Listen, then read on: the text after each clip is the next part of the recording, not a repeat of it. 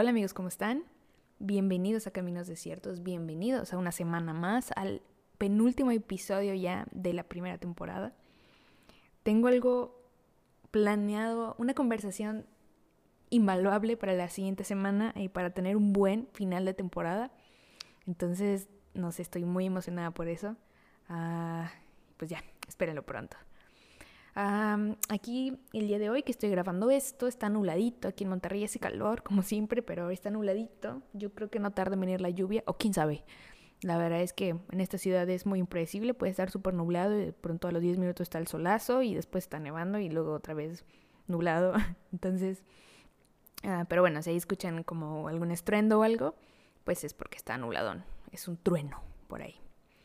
Ah, pues bueno, como ustedes saben, o, bueno, sí, se habrán dado cuenta que me gusta hablar mucho de películas. Mi película favorita en el mundo eh, es El Rey León.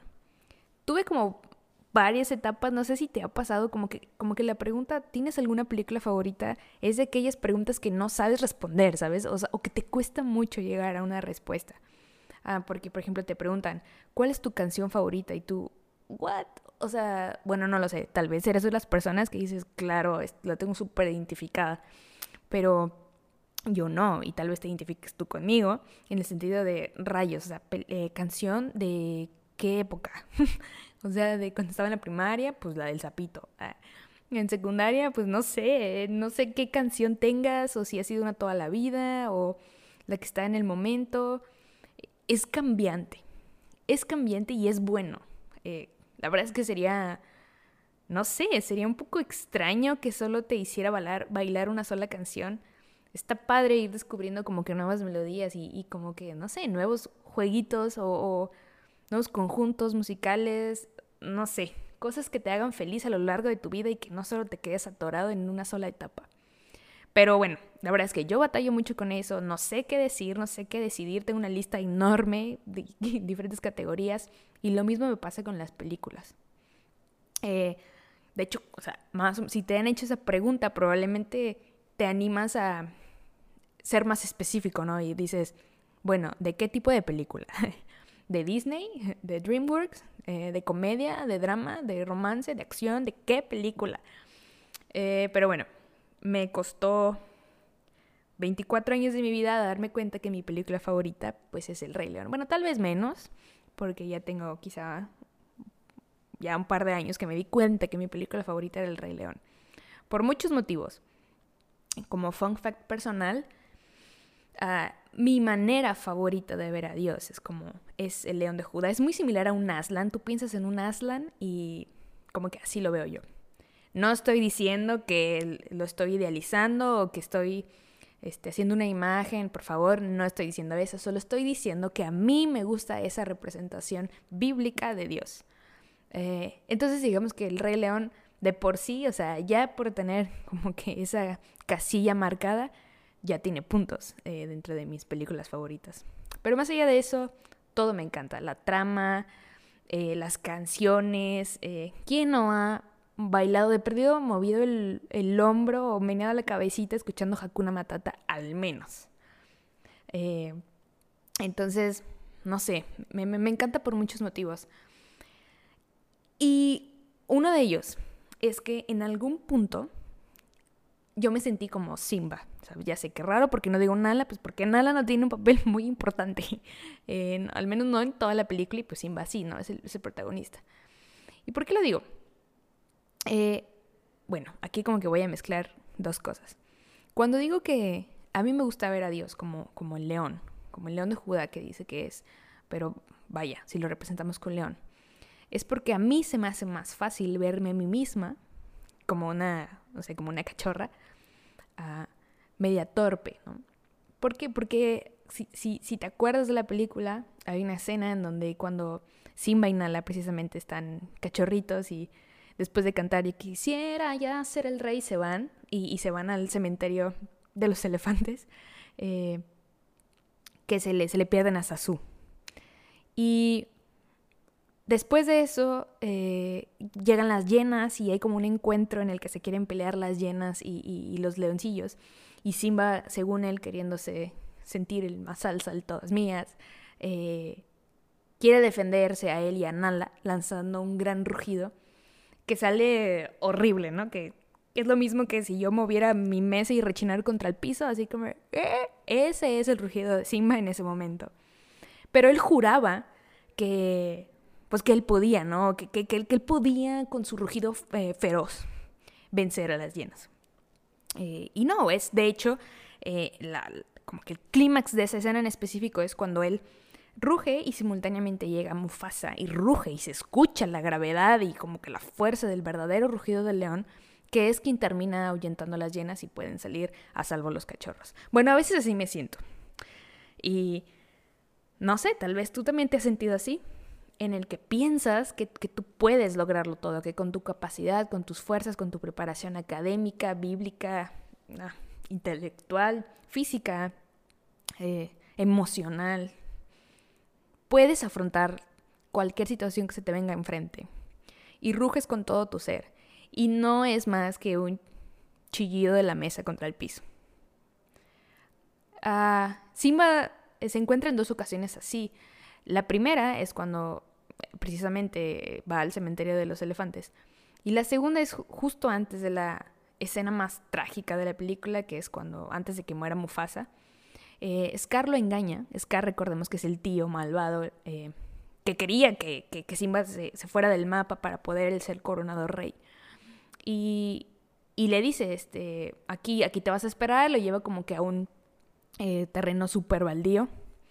Y, y, Simba también empieza a rugir para mover una piedrita. Bueno, más bien creo que es como una, una iguana, un camaleón, una cosa así, un animalillo, y lo, y lo pretende asustar. Y en uno de sus rugidos es cuando, bueno, ya en complot las llenas y Scar, es cuando se ven esta estampida de, de news eh, que terminan desembocando en la muerte de Mufasa. Eh, ¿Qué pasa después? Eh, después de la escena tan triste que no importa que tengas 10 años o 34 y estés viendo la película, si no lloras, amigo, no eres humano, ¿sabes? No, puedes no llorar ante la muerte de Mufasa. Eh, cuando él Simba se mete y le muerde su orejita para que papá despierta. ¡Ah! Es una escena tan... ¡Ah! Heartbreaking. Uh, Scar viene, lo engaña y le hace creer que él es el culpable. Y, Simba se va a un desierto, por cierto. Ah, se va y, y, es cuando lo terminan salvando Timón y Pumba. Eh, y está muy padre, ¿no? El resto de la historia, come gusanitos, insectos y todo. ¿Sabes? E, el problema de todo esto es que al final de la película, o a partir de ahí, Simba olvida quién es. Simba pretende ser alguien más de lo que realmente fue llamado. ¿Ok? Lo perdemos de vista porque es una película, pero analízalo alguien le hace creer que es culpable, él se va, huye. Y como corre hacia el lugar equivocado, olvida quién es. Y no solamente olvida quién es, sino que realmente cree que es alguien más a lo que realmente debería ser. Es un león, es carnívoro y de pronto se está alimentando de insectos y hierbitas está ah, actuando como ser alguien intermedio dentro de la cadena alimenticia, cuando es la cabeza de la cadena alimenticia, ¿me entiendes? ¿Cuántas veces tú y yo hemos corrido hacia el lugar equivocado y hemos olvidado quiénes somos? Estamos ante la vida, ante terrenos movedizos, y en lugar de ir corriendo a la cruz, vamos corriendo al lugar equivocado. Y lo que somos se difumina. Y no solo se difumina, sino se convierte en una cosa extraña, rara, diferente a lo que fuimos creados o para lo que fuimos creados. En Lucas 4 ah, hay un episodio en donde Jesús también va al desierto. Y, me gustaría leértelo para decirte, para como para decirte lo que me sacudió la cabeza. Dice, entonces Jesús, lleno del Espíritu Santo, regresó del río Jordán y fue guiado por el Espíritu en el desierto, donde fue tentado por el diablo durante cuarenta días. Jesús no comió nada en todo ese tiempo y comenzó a tener mucha hambre. Entonces el diablo le dijo, si eres el Hijo de Dios, dile a esta piedra que se transforme en pan. Jesús le dijo, no, las escrituras dicen la gente no vive solo de pan. Entonces el diablo lo llevó a una parte alta y desplegó ante él todos los reinos del mundo en un solo instante. Te daré la gloria de estos reinos y autoridad sobre ellos, le dijo el diablo, porque son míos, qué feo, ¿no? Porque son míos, para dárselos a quien yo quiera. Te daré todo esto si me adoras. Jesús le respondió, las escrituras dicen, adora al Señor tu Dios y sírvele únicamente a Él. Entonces el diablo lo llevó a Jerusalén, al punto más alto del templo, y dijo, Si eres el Hijo de Dios, tírate, pues las escrituras dicen, Él ordenará a sus ángeles que te protejan y te guarden, y te sostendrán con sus manos, para que ni siquiera te lastimes el pie con una piedra. Jesús le respondió, Las escrituras también dicen, No pondrás a prueba al Señor tu Dios. Cuando el diablo terminó de tentar a Jesús, lo dejó hasta la siguiente oportunidad. ¿Te fijas? En o sea, le pregunta muchas cosas. Le dice, si fueras el Hijo de Dios, pues dile que te dé pan, o más bien dile a estas piedras que te transformen en pan. Jesús le responde con más Biblia. No, porque las escrituras dicen, no solo de pan vive el hombre, dice la Reina Valera. En, este, en esta versión dice, la gente no vive solo de pan. Después le dice, oye, adórame y te daré todo esto. Y él le dice, no, porque solamente voy a adorar al Señor, mi Dios porque así dice la Biblia. Y, después dice, si eres el Hijo de Dios, tírate cuando lo lleva al, punto más alto y Él va a ordenar a sus ángeles que te protejan y te guarden. Y Jesús la remate y le dice, no, porque las escrituras dice que no puedes poner a prueba al Señor tu Dios. ¿Sabes qué es lo que más me caló de todo esto? Que Satanás, es que se escucha así como del chavo del ocho, siempre lo he pensado de que Doña Clotilde con su perro gato, no sé cuántas versiones de ese capítulo, que dice Satanás, pero bueno, realmente el diablo Satanás. Satanás quiso jugar con la identidad de Jesús. Si eres el Hijo de Dios, haz esto, porque debería de pasar esto. Si eres el Hijo de Dios, pues dile que te dé de comer. Si eres el Hijo de Dios, dile que te salve de esta caída. Y lo peor es que utiliza más Biblia, o sea, utiliza un arma conocida para Jesús. El diablo es súper astuto. Amigos, ¿cuánto nos ha pasado eso? O sea, ¿cuántas veces nos ha pasado eso a nosotros? ¿No escuchamos esa pregunta todos los días? Si fueras hija de Dios, te comportarías así. Si fueras hijo de Dios, harías esto. Hay tantas guerras en todos lados, en todos los países, una pandemia histórica, decisiones trascendentales como si hay que abortar, no hay que abortar. Hay tanta confusión en quiénes somos y qué deberíamos de hacer. ¿No está el diablo preguntándonos hoy si fueras hijo, si fueras hija de Dios? ¿Tendría que pasar tal cosa? Pensamos que nuestras acciones definen lo que somos, cuando en realidad lo que hacemos es consecuencia de quienes somos. Quiero que te quede bien claro claro esto. Lo que tú haces no define quién eres. Lo que tú haces es consecuencia de quién eres.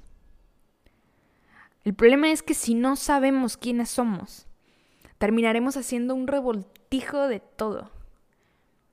Jesús mismo dijo, por sus frutos lo conoceréis, los conoceréis, a quienes, a, sus discípulos, a quienes, te, a quienes lo aman, por nuestros frutos vamos a ser mm, conocidos pero no porque nuestros frutos definen lo que somos, sino que es consecuencia de quienes somos. Y estamos en un desierto en donde podemos ser tentados y orientados a confundir política y perdóname si te sientes incómodo con lo que voy a decir. Yo me sentí incómoda cuando me di cuenta de este grave error. Tendemos a confundir si es izquierda, derecha, cuando nuestro centro es Jesús. No es ninguna ideología política. No vamos a sanar nuestra tierra trayendo la mejor ideología política. Vamos a sanar nuestra tierra si confesamos nuestro pecado, nuestro error, error, inclinamos nuestro rostro e invocamos el nombre del Señor. Y esa es una promesa. Estamos en un desierto en donde el hecho de no saber quiénes somos nos lleva a confundir la aceptación personal con la soberbia.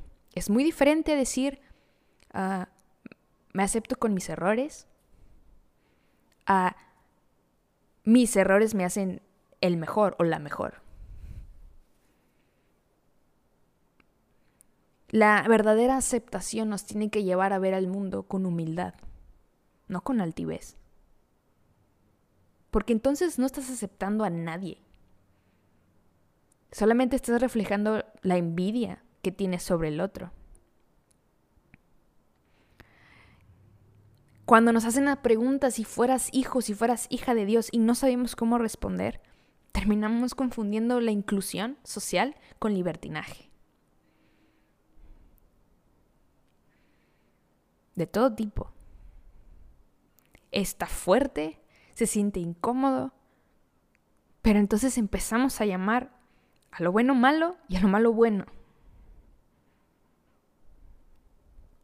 Tenemos miedo a decir las cosas que son pecado porque nos es más fácil decir Dios es amor. Y claro que Dios es amor, pero también tenemos un Dios justo.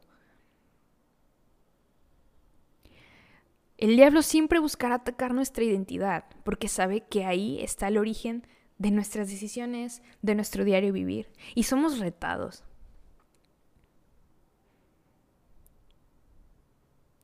Si Jesús hubiera aceptado en ese momento cuando el diablo le dijo, bueno, si fueras hijo de Dios, dile a estas piedras que se conviertan en pan. Realmente Jesús pudo haberlo hecho porque no estaba negando nada. no estaba negando que era el Hijo de Dios pudiera parecer incluso que estaba reiterando la afirmación del diablo, no, pues sí soy hijo de Dios, mira, aquí está en pan. Pero no. Porque el hecho de decir, no solo de pan vive el hombre, eso es consecuencia de quién es. El hecho de tener la humildad de decir, no voy a retar a mi padre, es consecuencia de quién es.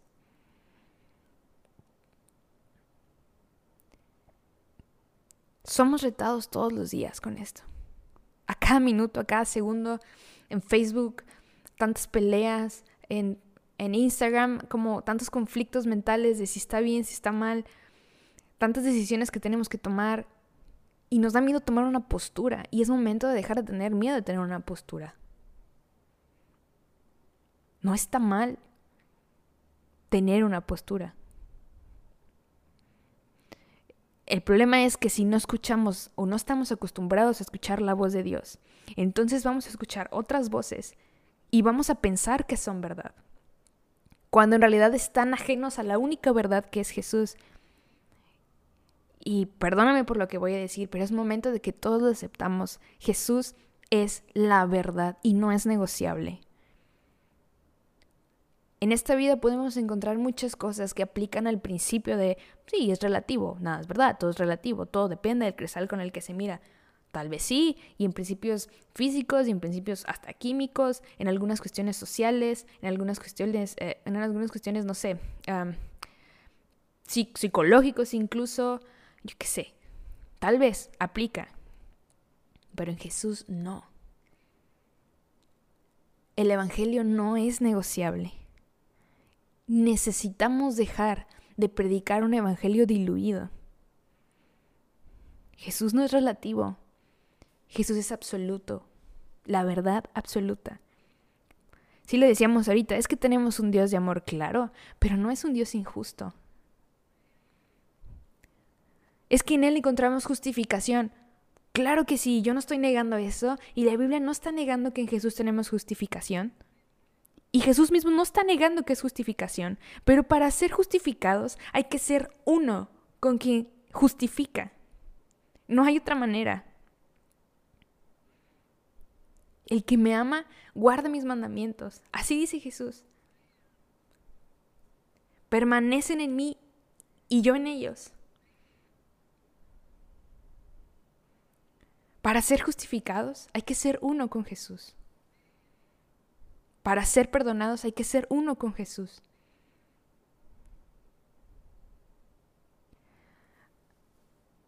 A veces nos cuesta también entender quiénes somos y tenemos como que este revoltijo de decisiones, de frutos, porque no nos podemos identificar con Cristo. Y es normal. Hoy es sumamente difícil Ah, y es momento de reconocerlo también. Es, es muy difícil creer en algo, en alguien.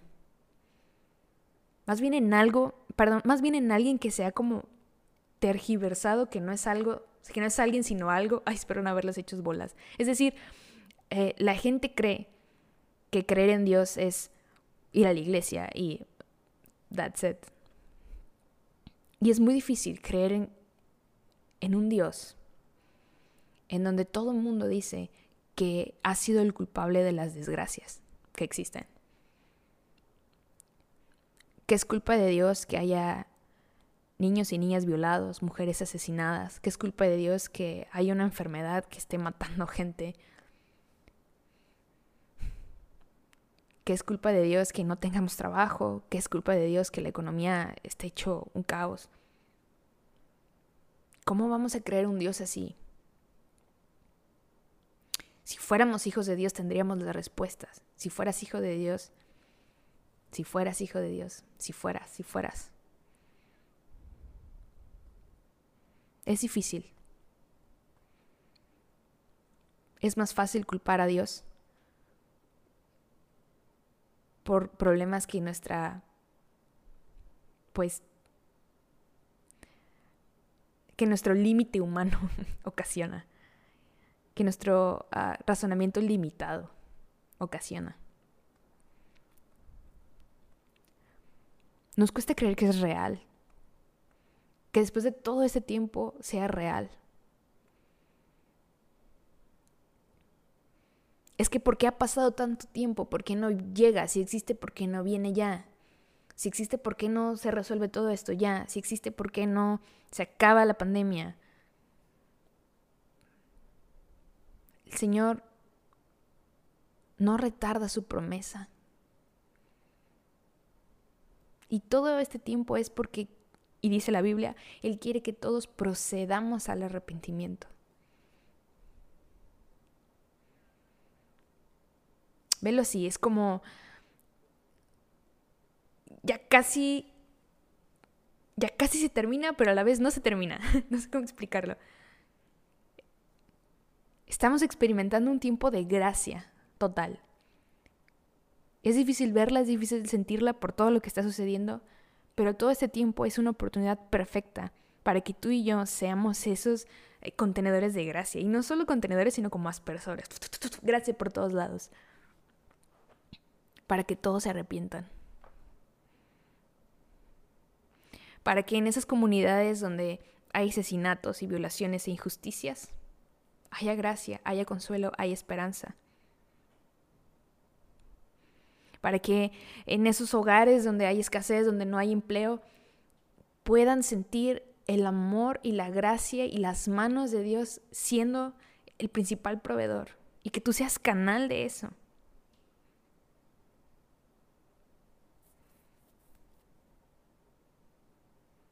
Nos cuesta entender quiénes somos porque no nos identificamos con Jesús. De hecho, nos solemos encontrar con mayor facilidad con el pecado que con Cristo. Es más fácil identificarnos con el pecado que con Jesús.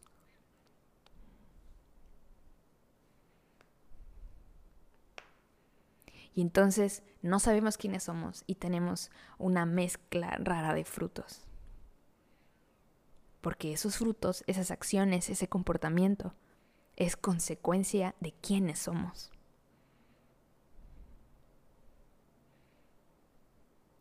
Y hay grupos que dicen es que queremos justicia. Perfecto, yo también quiero justicia. Todos queremos justicia. La pregunta es, ¿justicia qué? ¿Tu justicia? ¿Nuestra justicia? ¿A nuestros estándares? ¿Quieres que Jesús venga y meta a la cárcel a todos los violadores? Perdóname, pero Jesús no va a venir y va a meter a la cárcel a todos los violadores. Jesús va a traer esperanza, consuelo a quienes fueron víctimas de la injusticia, vale la redundancia, pero también, y aunque nos cueste entenderlo, también va a ofrecer el perdón a quien cometió esa injusticia. No lo merecen, ni tú y yo no lo merecemos. No confundamos las cosas.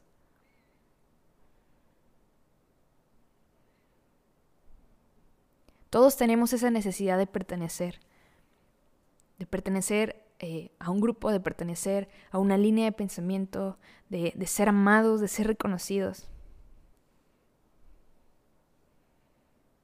Pero nada que nos ofrezca esta vida terrenal va a poder llenar el vacío que solamente Dios puede hacerlo. Tal vez no sabemos quiénes somos porque nos estamos identificando eh, con la persona incorrecta con el punto incorrecto. Nos identificamos otra vez con alguien em, que está muy ajeno a la verdad de Jesús.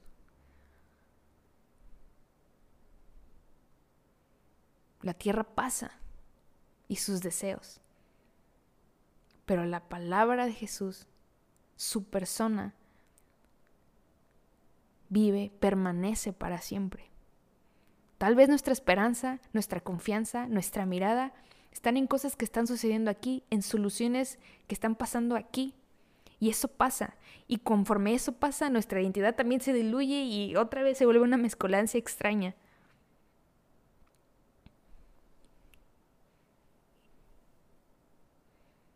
Ya no solamente no sabes quién eres, sino que la gente no sabe quién eres. Qué feo para todos. Pero hay una buena noticia. Siempre hay buenas noticias. Jesús tiene, no sé, el tacto de decirnos hoy, oye, deja de identificarte con la persona equivocada. Ya no veas a Adán, ya no veas eh, a la persona por la cual se echó todo a perder, en el momento en el que se echó todo a perder. Veme a mí, porque yo vine a restaurar eso porque yo vine a restaurar la relación con Dios.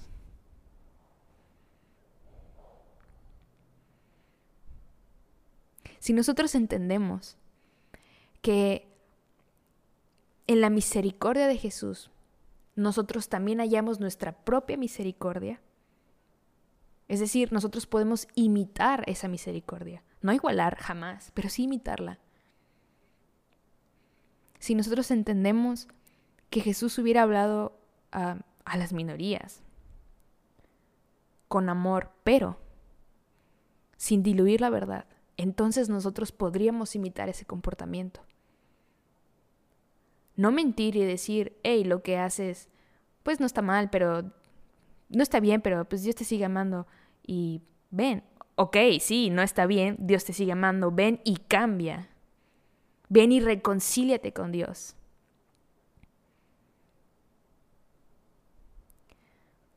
También nosotros hemos sido llamados a reconciliar a la gente con Jesús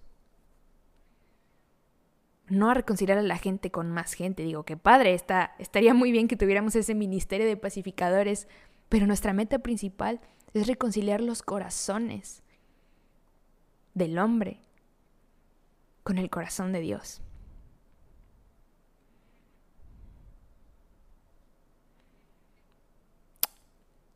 Dice Juan, no puedo yo hacer nada por mí mismo, según oigo.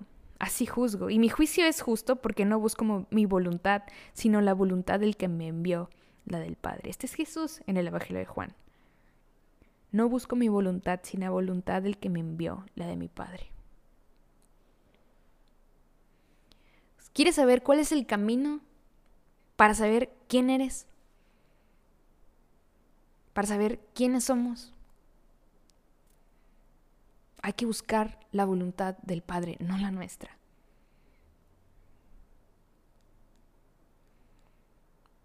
Porque qué curioso que, por ejemplo, a Simba se le engañó con su culpa.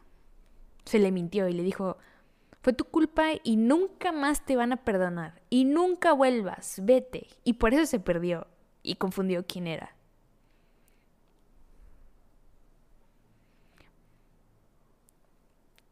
Sí tenemos culpa, como personas, como humanos, como humanidad.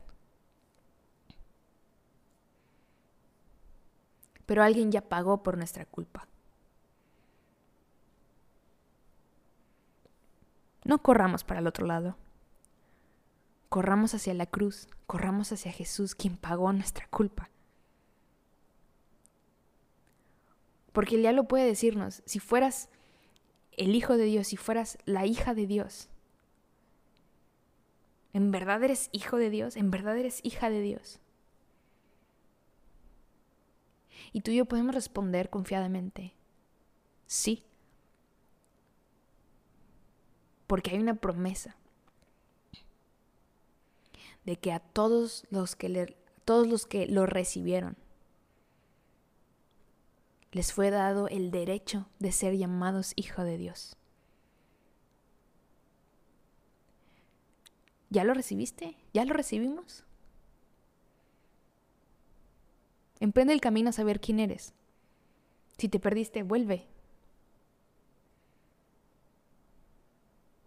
recíbele. Sé hijo de Dios. Y que todas tus acciones, tus pensamientos, toda tu vida sea consecuencia de que eres hijo o hija de Dios. Nos vemos la otra semana, amigos. Dios los bendiga.